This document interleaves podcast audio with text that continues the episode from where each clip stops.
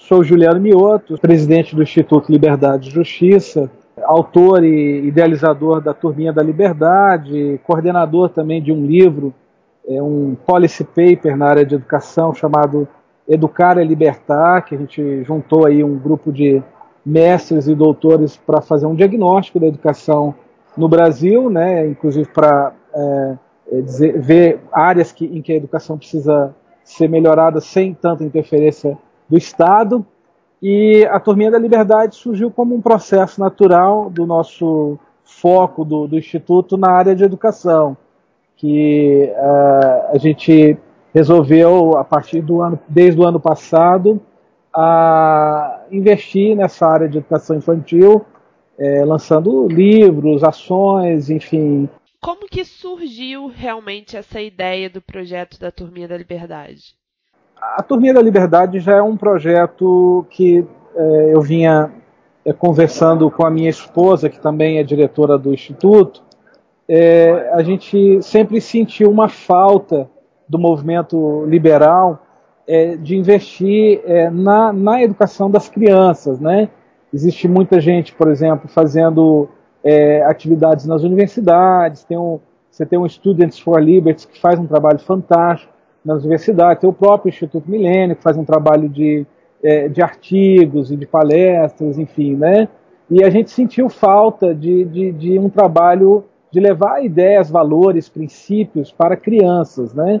E a, a ideia inicial era a gente fazer uma espécie de um, de um canal de YouTube com dicas, enfim, né? Ou com algumas historinhas para crianças, mas acabou que a gente achou mais interessante a gente começar com uma coleção de livros infantis, né? São três é, volumes a primeira, a, a, primeira leva, né? E, e, programar também um conjunto de ações da Turminha da Liberdade para a gente levar para as escolas. Então a gente conseguir levar os nossos valores para crianças a partir de 7, 8 anos de idade. E quem que escreve?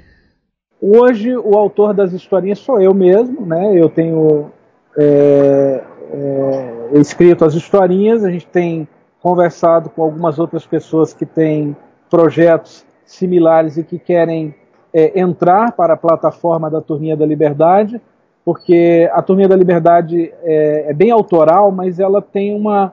A gente está desenvolvendo ela para que seja uma plataforma de ideias, de histórias, de, é, de informações e de cursos é, voltados para essa área de educação infantil com foco nos nossos valores.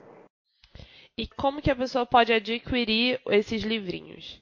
Bom, hoje a gente tem um site, né, o www.turminhadaliberdade.com.br e o que está disponível hoje para aquisição no site são os livros, os dois primeiros livros da coleção, que é o Ania e, e o Mistério do Sumiço do Cãozinho Gaut, e o próximo vai ser agora o Antônio e o Segredo do Universo em Breves Lições, que é um livro que traz uma, uma adaptação das seis lições de Mises para crianças.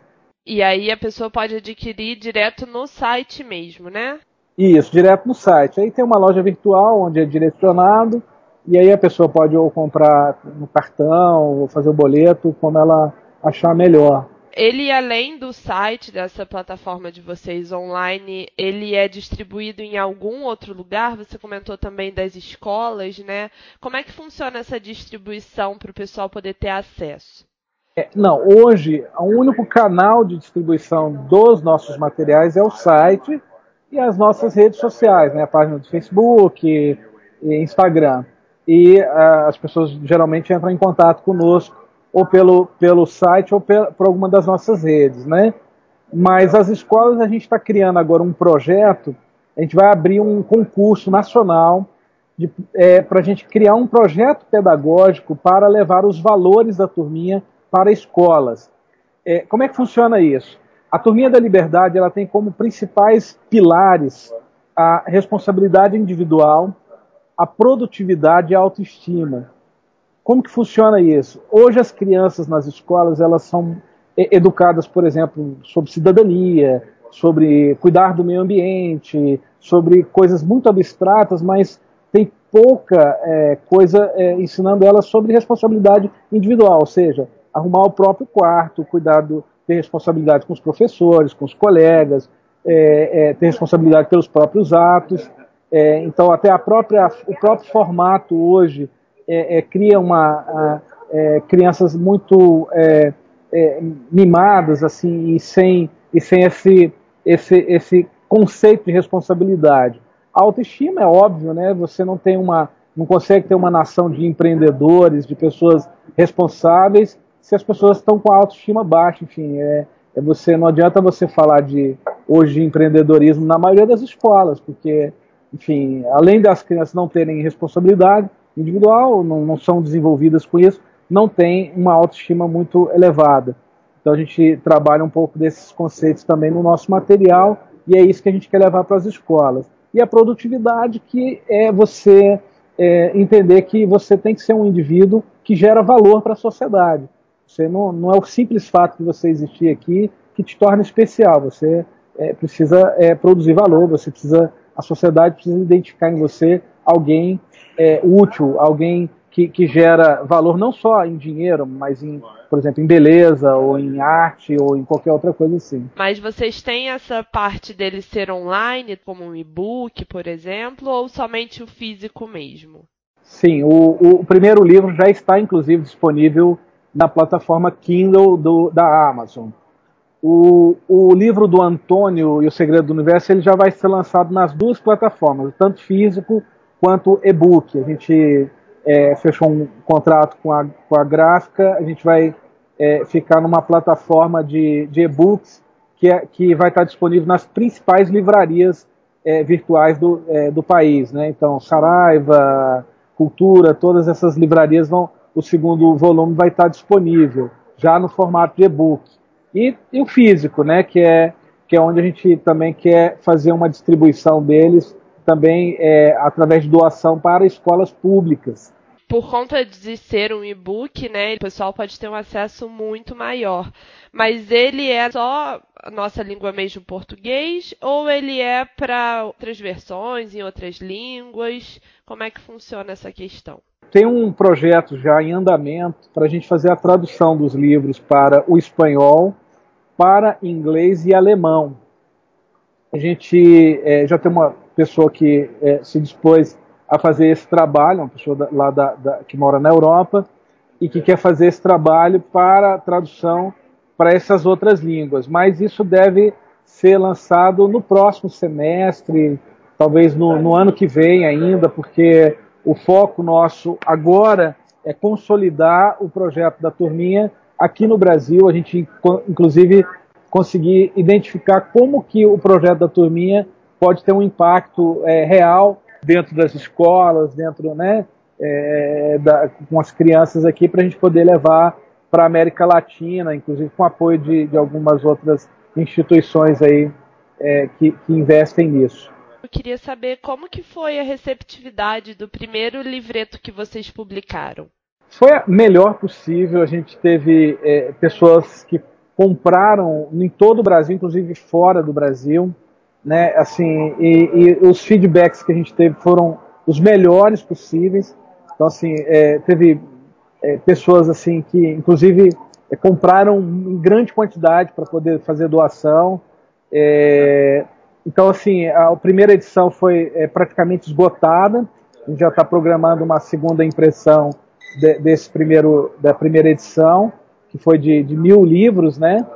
E a, a gente deve fazer mais uma, uma edição de mil exemplares, que já foram, inclusive já foram pagos já pra, para doação, e uma terceira edição de, de, de mais mil exemplares. Então, é, na nossa opinião, por se tratar de um pro, projeto independente, que a gente trabalhou de forma prática, meio que artesanal, né? A gente foi divulgando entre os amigos e as pessoas foram é, é, aderindo, investindo no projeto, foi o melhor possível. Agora vocês vão ter um novo lançamento, né? Você pode contar pra gente um pouquinho do que se trata a história? O nome do, do segundo livro chama-se Antônio e o Segredo do Universo em Breves Lições. Por que, que ele chama, é, fala do Rei dos Churros? É porque quando você vai lá para as seis lições do Mises, ele fala lá do, do rei da sucata, enfim, o rei do, disso ou daquilo, e sempre há aquela confusão, não, o cara ele é rei do, do, do, da tecnologia porque ele, é, ele tem súditos, porque ele tem um castelo, não, é porque ele serve bem os consumidores dele.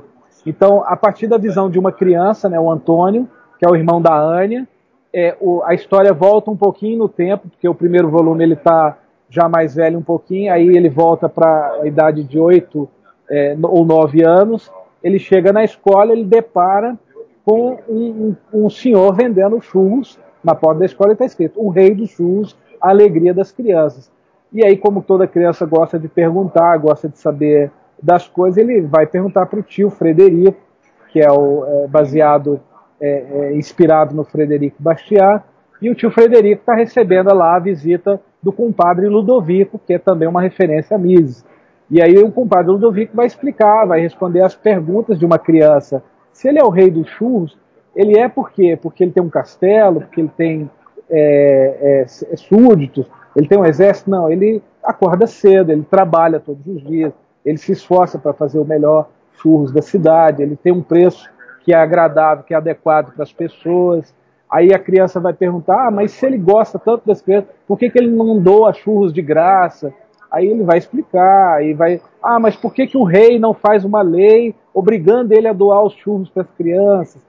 Então, todas a gente consegue explicar os conceitos principais das seis lições numa linguagem bastante infantil.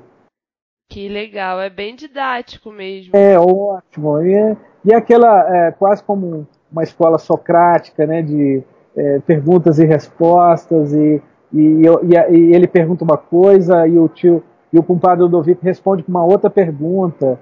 É, então, por exemplo, tem uma, um trecho do livro que ele, ele pergunta, ah, mas não podia fazer uma lei para obrigar ele a, fazer, doar os churros? Ele fala, vem cá. É, aí o, ele responde com uma pergunta, fala assim, você acha que seria justo se fizesse uma lei que te obrigasse a estudar para você tirar nota para os alunos que não querem estudar. Então, assim, é, a gente tenta fazer de uma forma é, com perguntas e respostas que, que é bem o universo de uma criança mesmo. Para você, qual que é a importância de difundir as ideias liberais para o público infantil, que não tem tanto acesso assim, né? É um assunto que você, como você mesmo falou, está transformando ele numa coisa mais fácil. Qual é a importância de estar tá difundindo esses valores para as crianças? É, a importância é mais do que óbvia, né? Ah, o, o Brasil eu vou falar especificamente do Brasil, porque é a nossa experiência aqui com o socialismo, com as tentativas de, de implantar uma mentalidade coletivista, deram no que deram. Né? O Brasil afundou economicamente, o Brasil é, piorou a, todas as, a, as, as métricas, por exemplo, o, o, as notas do Brasil no, no PISA, por exemplo, que é uma uma maratona internacional que mede habilidades de matemática, português e ciências, o Brasil só piorou, embora tenha investido cada vez mais em educação. Hoje o Brasil investe quase mais de 120 bilhões por ano em educação e o retorno que a gente tem tido disso é, é muito pífio. Então, a tese que a gente defende na Turminha da Liberdade é que é, os valores que estão sendo passados para as crianças são valores errados são valores é, coletivistas, são valores que retiram a importância do indivíduo, a, a, responsabilidade do indivíduo. Então, a, a gente não está fazendo guerra de direita e esquerda, a gente não está preocupado a, é, é, com essa guerra é, rasa política, a gente está preocupado é quais são os valores que estão sendo levados para os nossos filhos. Essa é a pergunta inicial que a gente faz para lançar a Turminha da Liberdade. E e aí, aí as perguntas que vêm e as respostas, enfim, né? Quais são os valores que a gente precisa levar, que, que tornariam a nossa sociedade mais, mais próspera, mais é, é, rica e mais é, firme, enfim, todas essas coisas que a gente precisa hoje no Brasil. Então, é, essa foi a, a grande a grande inspiração de tudo. E você poderia explicar, na tua visão, né, como que os valores, tais como a meritocracia, a liberdade, elas podem contribuir para o desenvolvimento dessas crianças? A, meritocracia, inclusive, é um negócio é, que é mal entendido, né, pela, principalmente pelas pessoas que não gostam do mérito, né, as pessoas que, que acham que que o, o, mérito dos outros tem que ser dividido com todos, né? É, o, o, que acontece? A meritocracia hoje, por exemplo, no ambiente escolar, ela é fundamental, porque o ambiente escolar é, ele tem privilegiado, por exemplo, a mediocridade, as pessoas é, ficarem pela média, e, e não para se esforçarem para serem os melhores, para, estarem é, na ponta, na linha de frente. Então, por exemplo, tem orientações claras na, na escola hoje de não bombar ninguém. É, a criança ela, ela vai sendo arrastada de, um, de, um, de, uma, de uma série para outra, mesmo sem ter aprendido nada, sem ter se esforçado minimamente. Então, é um sistema que é, é, é todo errado, inclusive que premia mal os bons profissionais. Os bons professores, por exemplo, da rede pública, não têm estímulo nenhum para serem bons, para serem é, é, é, investirem o tempo deles no, no, em uma boa didática, em conhecimento. Por quê? Porque o sistema premia a mediocridade. Então a meritocracia ela é fundamental para que o sistema educacional brasileiro saia desse buraco onde ele está. Em relação à liberdade, como que você acha que ela contribui para o desenvolvimento desse público infantil? Então, a, uma, a questão da liberdade, um, um, dos grandes problemas hoje que a gente entende da doutrinação nas salas de aula, por exemplo, é o excesso de intervenção do Estado na educação. Como o Estado até então era controlado por pessoas de mentalidade coletivista, enfim, quais foram os estímulos desde então para quem está no sistema educacional defender essas teses? Se muda agora e se torna um Estado religioso, vai continuar do mesmo jeito. A, a, educação ela precisa de liberdade, inclusive é, didática, é, é, inclusive é, uma, é, é, ter mais liberdade de, de, conteúdos e não ficar tão a, amarrado a uma agenda governamental, que é também um fator que, que prejudica bastante a educação infantil. É, Coloca-se muitas matérias e muitas coisas que acabam atrapalhando muito mais do que contribuindo para a formação efetiva das nossas crianças. Em contrapartida, qual que você acha que é o papel dos pais e das, das escolas no processo da difusão desses valores? Os pais são, é, obviamente, é, é, os principais é, condutores desse processo. Até porque quando você começa a falar é, de educação com valores, é, os pais precisam, obviamente, estar cientes desses valores e precisam concordar que seus filhos sejam educados com esses valores. Porque vai ter algum pai, por exemplo, que vai dizer assim: não, eu não concordo que meu filho seja educado com o conceito de responsabilidade individual. Eu prefiro que, eles tenha, que ele tenha uma responsabilidade coletiva. Ok, é um direito daquele pai, daquela família, de ter, um, de ter uma opinião contrária. Por isso que a gente fala de, de liberdade. A gente precisa ter liberdade. Pode, o sistema educacional não pode ser algo imposto ainda mais quando você vai falar de valores.